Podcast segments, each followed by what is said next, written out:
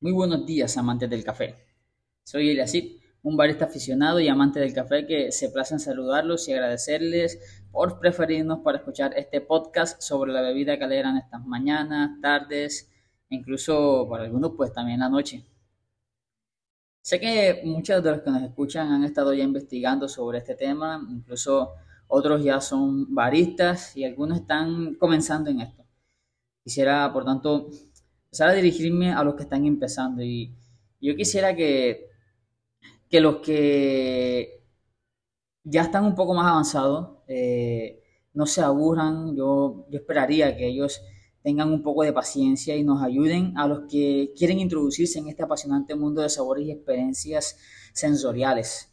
Así que tengámonos un poquito de paciencia a ustedes que ya han avanzado mucho, que ya son baristas, aquellos que están en este podcast que quieren eh, escuchar algo sobre barismo, sobre concursos, sobre nuevas em, métodos de extracción o quizás tal vez están esperando encontrar en un podcast como este algo acerca de las variedades que se están eh, sacando ahora en los grandes eh, avances sobre el cultivo del café.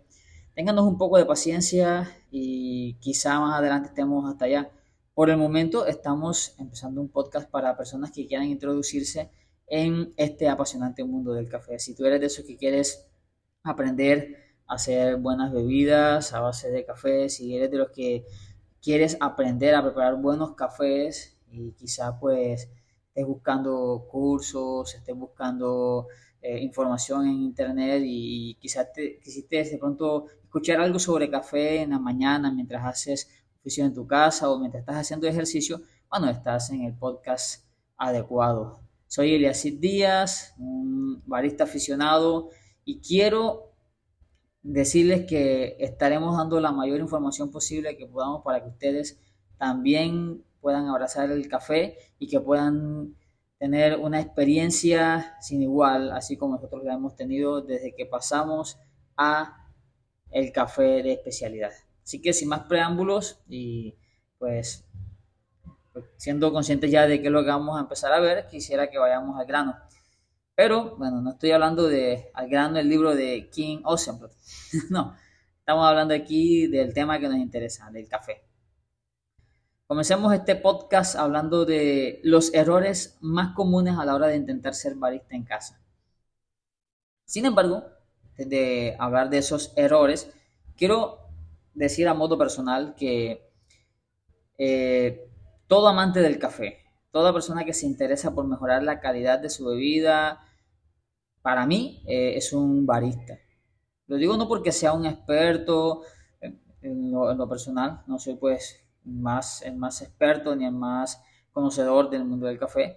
Sin embargo, puedo decir que quizá muchas personas que se levantan todas las mañanas a hacer café en su casa tienen una pasión que en cierto sentido es algo que caracteriza a los que serán más adelante unos futuros y grandes baristas.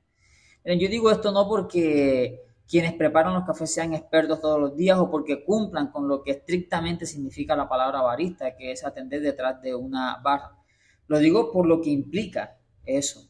Hoy día eh, el, el barismo es es una profesión que implica pasión por el café, que procura que la preparación pueda ser disfrutada por uno mismo, pero a la vez también por aquellos que, también la prueban.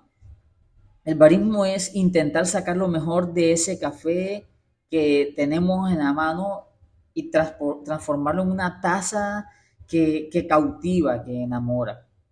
Y cuando alguien se preocupa por sacar lo mejor del café, que va a preparar para que otros lo degusten, lo aprecien, se deleiten con él. Así se ha preparado con una bolsa de tela, esa persona tiene la actitud de un barista. Tal vez le falta el conocimiento, quizás le faltan las herramientas, tal vez le falta presupuesto, pero de algo estamos seguros, es que si otras personas se deleitan con lo que él hace y él lo disfruta hacer, yo creo que si esa persona tuviese una cafetería, vendería y tendría público, al igual que cualquier gran barista. Me atrevo a decir que muchas personas, muchos baristas se levantan muy temprano todos los días de sus camas a preparar ese café y se preocupan cada día porque les quede bien hecho. El único detalle es que miles de esos, esas personas se levantan, pero no saben que existe una profesión que hace lo que ellos hacen todos los días por pura pasión. Eso es ser barista de una forma ignorante, una forma que nadie lo sabe, una forma que ni siquiera ellos mismos lo conocen. Así que si tú eres de esos que te apasionas por levantarte a hacer tu café, te preocupa porque te quede bien hecho y no sabías que lo que tú haces todas las mañanas es una profesión por la que muchos están dispuestos a pagar una buena suma de dinero, te lo estoy informando hoy. Se llama barismo y tiene que ver con preparar bebidas a base de café. Y ya que estamos en esto de que te, te interesa cómo te queda el café, ya que tú eres de esos que se preocupa en qué también disfrutan otros tu preparación, empecemos con los errores comunes a la hora de preparar café, ¿vale? Es, primer error que quiero mencionar es, tiene que ver, estos primeros errores que voy a mencionar tienen que ver con la, la hora de comprar, de elegir un buen café. El primer error es no saber elegir el café. Es indiscutible que ese es el primer error de todas las personas que aman el café y que quisieran mejorar la calidad. Miren, muchas personas intentan mejorar la calidad e intentan buscar un café y el otro.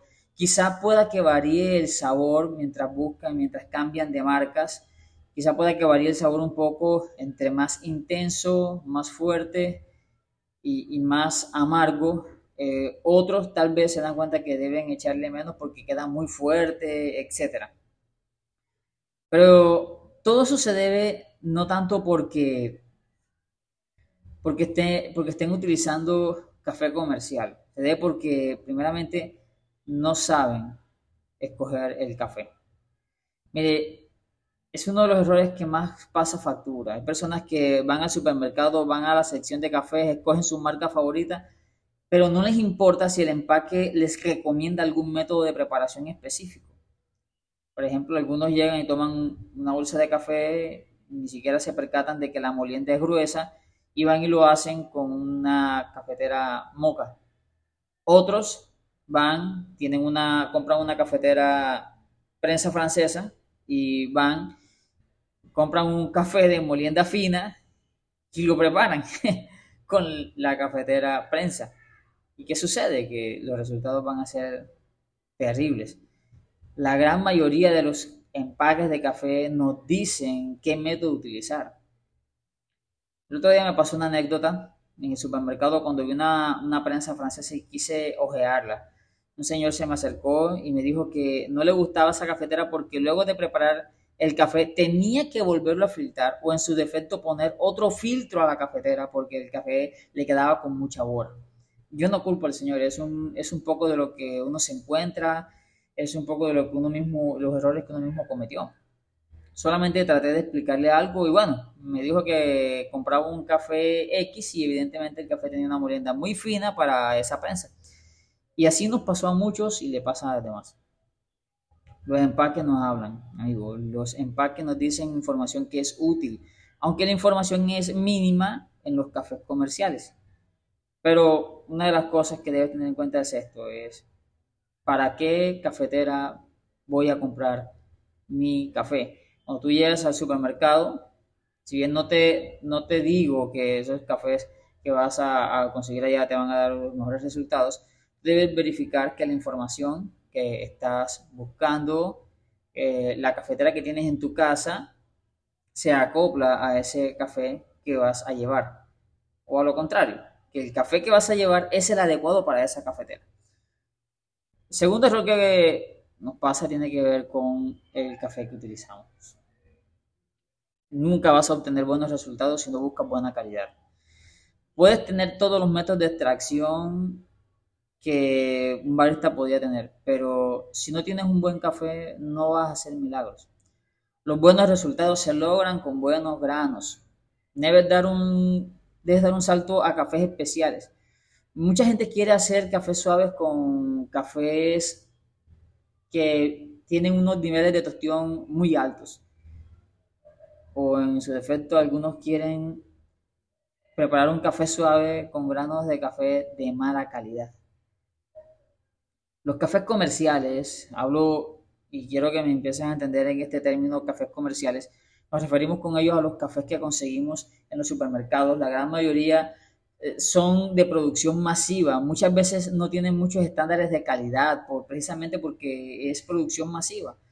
¿Qué sucede con esto? Que las grandes empresas no se percatan muchas veces de los granos que están cosechando y en algunos casos los granos no tienen la madurez adecuada, otros son granos que vienen con plaga, algunos tendrán un tamaño muy pequeño, incluso en algunos casos se utiliza otro tipo de café de menos calidad para abaratar la producción.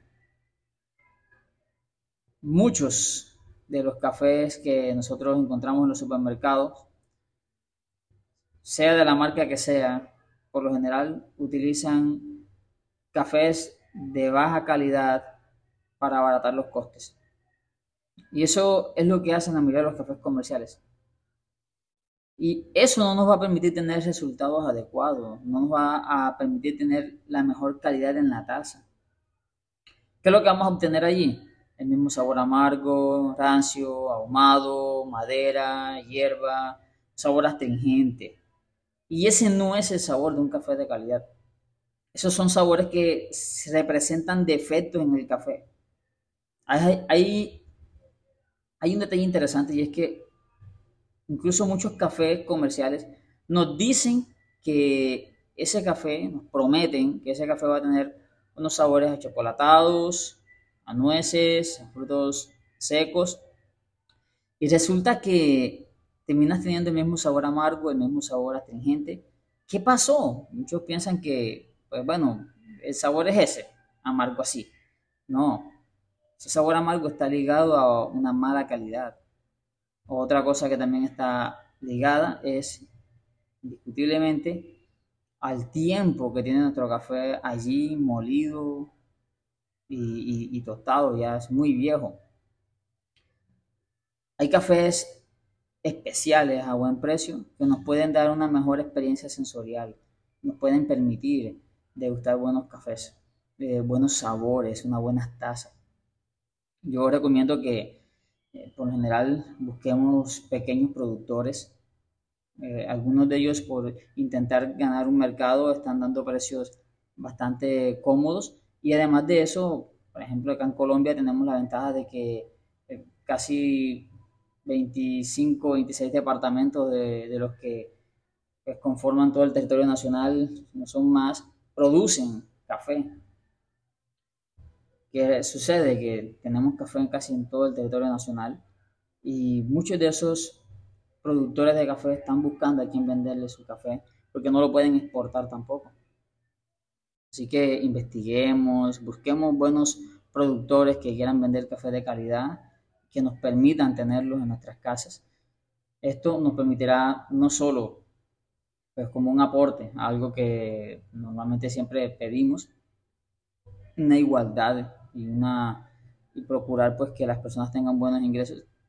Si nosotros procuramos esto también vamos a apoyar al campo, vamos a apoyar a esa gente que, que quiere salir adelante, que quiere ofrecer buenos productos, que quiere ofrecer buenos cafés y que sencillamente nosotros estamos dándole la espalda por comprar los cafés comerciales que casi siempre buscamos en los supermercados. Y, y este, este tercer error que vamos a mencionar está muy ligado con este porque resulta que usted va al supermercado y compra un café en la mayoría de las veces molido. Usted no sabe cuándo lo molieron, ni siquiera sabe cuándo lo tostaron, porque la mayoría de los empaques no nos dicen cuándo fue tostado nuestro café. Y el tercer error tiene que ver precisamente con, con que estamos utilizando cafés con molienda vieja. Además de que tú vas al supermercado y no vas a conseguir un café de muy buena calidad. Además de que tú vas a la tienda y te van a vender un café que quizá ha sido mezclado con cafés de calidad más baja, con cafés malos. A pesar de eso, te vas a encontrar con que tienen tostones muy altas y como si fuera poco, tiempo muy viejo de estar molidos. Miren, siempre va a ser mejor comprar el café en grano, siempre. Las razones es porque mientras el café está entero, su grano entero, Él va a conservar aceites, va a permitir tenerlos en buen estado, no se va a desintegrar y por lo tanto va a ser más difícil que todos esos compuestos volátiles e incluso los aceites que tiene el café se escapen o por lo menos se, se degraden tan rápidamente.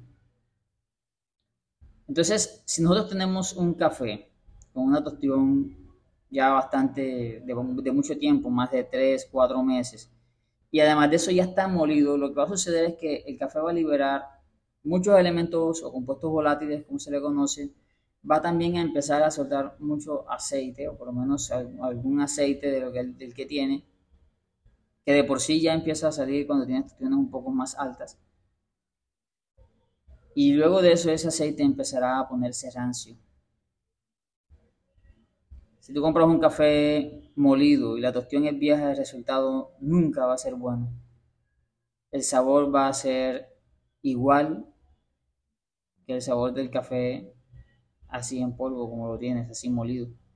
Por eso que muchas personas identifican el sabor del café con ese café, con ese sabor amargo, con ese café rancio, astringente. ¿Por qué? Porque es que toda la vida hemos estado tomando café que compraron molido y almacenado en las bodegas de los supermercados, en las tiendas de barrio, en fin. Si tú quieres dar un buen salto y enamorar con tus preparaciones, comienza por comprar tu café en grano o en su defecto con una molienda y tostión reciente. Un café que ha sido tostado tres meses antes del consumo y molido en esa misma fecha, nunca va a ser fresco. Pero si tú buscas un café Quizá pueda que tenga dos meses, tres meses de tostado, pero aún no lo has molido, puedes obtener algunos resultados muy interesantes todavía. Sobre todo si la molienda o la tostión, por lo menos, perdón, la tostión es media, poco media oscura, es lo máximo, lo digamos, podríamos recomendar. Y obviamente, si tienes ese café en grano, almacenado en un tarros herméticos, te va a demorar un poco más de tiempo y además de eso vas a tener un café fresco todo el tiempo. El aroma va a estar allí dispuesto para ti todos los días, la fragancia va a ser algo que vas a poder disfrutar y es algo que puede prometerte mucho a la hora de preparar el café. Un cuarto error, y ahora pasamos a ver ahora a ciertos errores que cometemos nosotros, ya dejando a un lado eh, a la hora de elegir el café, vamos a lo que, los errores que cometemos cuando estamos preparando cafés es el método de extracción. Cuando hablamos de método de extracción estamos hablando es de cómo preparamos el café. Miren, el café es una bebida que ha ido evolucionando en su consumo. La forma como preparaban esta bebida las abuelas no es la misma que, que se utiliza hoy en los grandes concursos, no es la misma que se utiliza hoy eh, para para poder degustar en los campeonatos de, de barismo. La verdad es que ese método no era el mejor para extraer todos los solubles o compuestos agradables de nuestro café. Si bien muchas personas utilizan esos medios no tan sofisticados como es la bolsa de, tela o, o, sencillamente echarle el café al agua caliente, digamos así el café de olla que muchos dicen, ellos no, quizá no son los mejores para poder tener todos esas, esos compuestos que nosotros amamos cuando tomamos un café. Y es por eso que una de las recomendaciones que damos cuando nosotros hablamos de métodos de extracción es que, que hagamos un poco más de presupuesto para adquirir esos métodos que nos ayudan a tener los resultados que deseamos. Esto no quiere decir que la antigua bolsa de tela no permita extraer un buen café. Quiero aclarar algo lo que estamos diciendo, lo que estoy diciendo es que dejar hervir la bebida, que es uno de los errores que se, que se hacía hace mucho tiempo, lo único que iba a lograr es que nuestro café se sobreextraiga. ¿Qué quiere decir esto? Un proceso que lo que pasa es que extraemos sabores no agradables, compuestos no agradables a nuestro paladar. Nosotros debemos aprender a utilizar esos métodos antiguos por ejemplo, estando pendientes de la temperatura del agua, también deberíamos estar pendientes de la molienda, deberíamos estar pendientes de, cómo estamos haciendo pasar el agua por nuestro café, el tiempo de contacto con el agua, son, son elementos que debemos estar pendientes a la hora de extraer nuestro café con esos métodos antiguos. Sin embargo, existen métodos mucho mejores hoy día, algunos también son bastante antiguos, pero que tal vez nos permitan tener muchas mejores experiencias. Un quinto error es cerrarnos a aprender o a probar otros cafés. Muchas personas creen que, que ya saben todo sobre el café. Es que a mí me enseñó mi abuelita a hacer el café así y se hace así. Y esa es la forma, ¿ya? Entonces, ¿qué pasa? Se niegan a experimentar otros métodos o a dejarse enseñar o a probar otros cafés. Y, y la excusa es, no, es que mi abuelita hacía el mejor café del mundo. Amigos, siempre hay algo que aprender de otros baristas. Así, así sea que a nosotros nos guste nuestro café, así sea que a otras personas les guste lo que nosotros hacemos, nunca es, bueno cerrarnos a probar otras formas de prepararlo o, a probar otros cafés. Miren, entre el, entre el gusto, realmente entre gusto y gusto dice un dicho no hay disgusto. Y la verdad es que en la variedad de cómo nosotros preparamos el café hay un placer porque realmente todos los métodos dan un resultado diferente. Quizá a otras personas les guste la nueva forma de hacerlo o probar otras variedades, otros niveles de tostión, incluso algunos blends. Y esto va a enriquecer nuestro conocimiento, va a enriquecer nuestra cultura cafetera. Quiero dar un último consejo y una tiene que ver con, un error que se nos escapa siempre porque queremos de pronto ahorrar un poco, porque es que no sé, no, me gustó cómo quedó y entonces toca hacerlo. Cuando tú hagas un café y sientas que no has obtenido un buen resultado, no lo recalientes. No lo hierbas. Resígnate a que hiciste una mala preparación y y prepárate para la próxima. Y este consejo lo aplico también incluso para aquellas personas que nos gusta preparar el café y llevarlo al trabajo llevarlo a otro, o movernos con él hacia otro lugar. No, no estemos recalentando nuestra bebida ni en el microondas, ni en un fogón, ni nada. Guardémoslo en un termo, es mucho mejor. Porque cuando nosotros recalentamos el café no vamos a tener el mismo resultado una vez recién hecho y media hora después o una hora después cuando lo hemos vuelto a calentar. ¿Qué sucede? Que se pierden muchas propiedades que ya estaban presentes y que las altas temperaturas van a hacer que se evaporen. Entonces, ¿qué sucede? Que, claro, cuando recién hice el café tenía un buen sabor y cuando lo doy a probar a mis compañeros o cuando lo vuelvo a tomar yo mismo, siento que el café ya no es lo mismo. Esto sucede porque se han ido muchos elementos que estaban allí y que son volátiles, tanto a las altas temperaturas como también al pasar del tiempo, el contacto con el aire. Entonces, si tienes estos consejos a la mano, si quieres y no te estás cerrando a aprender, pues te invito a que los pongas a prueba. Espero que estos tips te ayuden y que empieces a aplicarlos te des cuenta si, si puedes lograr mejores bebidas a base de lo que estamos enseñando con cafés. Quiero que nos dejes tu comentario, nos digas qué cosas, eh, qué errores estabas cometiendo todos los que hemos mencionado. Eh, también sería bueno que nos pudieses decir si tienes alguna opinión respecto a todo lo que hemos dicho.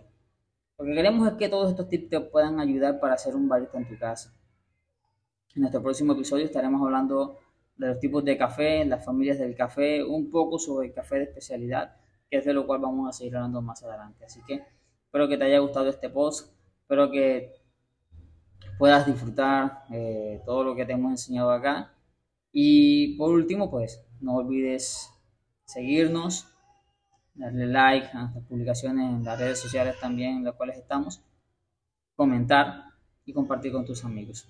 Muchas gracias por escucharnos.